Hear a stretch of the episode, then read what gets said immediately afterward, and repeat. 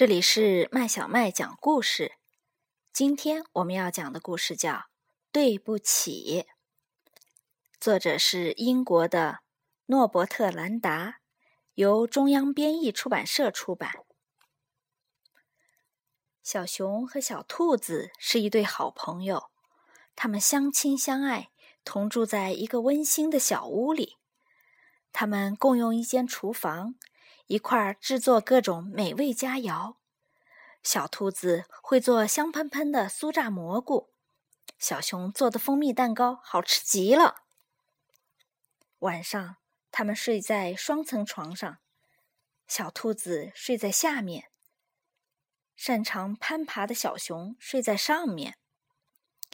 在小屋的上面有一座树屋，到了夏天，他们就搬到凉爽的树屋里去。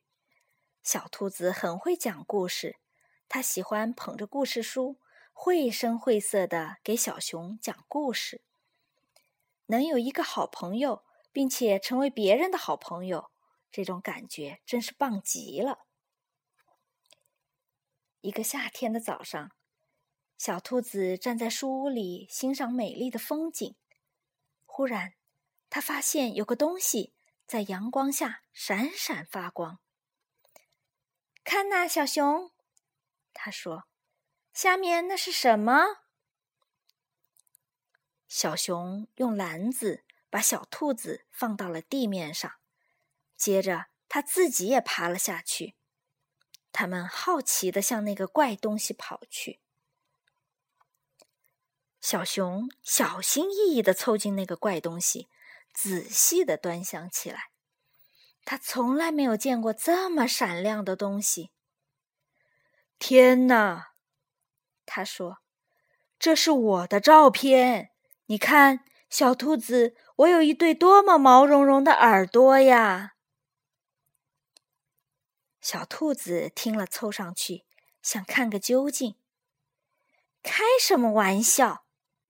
他说：“这明明是我的照片。”多漂亮的长耳朵，你没看到吗？不可能！小熊抓起那个亮闪闪的怪东西说：“这明明是一对圆圆的、毛茸茸的小耳朵，这是我的照片。”小兔子不甘示弱，一下子把那个怪东西夺了过来。他们拉拉扯扯，谁也不让谁。终于。刺啦一声，亮闪闪的怪东西被撕成了两半。小熊和小兔子各自抓着自己手里的那一半，怒气冲冲的走了。小熊生气极了，他迈着大步，飞快的走回家，砰的一声关上了大门。他找来胶带，把那个亮闪闪的怪东西贴到墙上。看着自己的照片，小兔子大声的赞叹：“多么漂亮，多么完美的长耳朵呀！”然后，小兔子早早的爬上了床。宽敞的小屋里只有他一个人，他不知道除了睡觉还能干些什么。另外一边，生气的小熊爬上了树屋。也把自己抢到的那一半怪东西贴到了墙上。他坐在垫子上，对照片中的自己和头上那对毛茸茸的圆耳朵赞不绝口。然后他探出身子，看着下面的家，赌气的抱怨说：“我才不需要这样的朋友呢。”夜渐渐深了。可是，小兔子毫无睡意，原本的怒气已经渐渐消去，剩下的只有对好朋友的思念。我真糊涂呀！他叹了一口气。要是小熊在这儿该多好啊！这样我就能给他讲有趣的睡前故事了。而这个时候，在树屋上。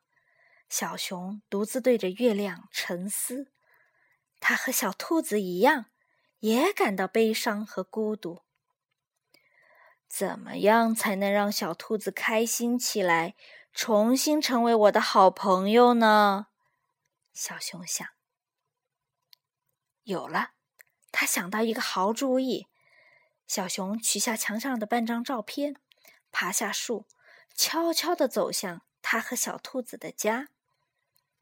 小兔子这会儿也没有待在床上，它正站在屋门口，手里拿着自己抢到的那半张照片。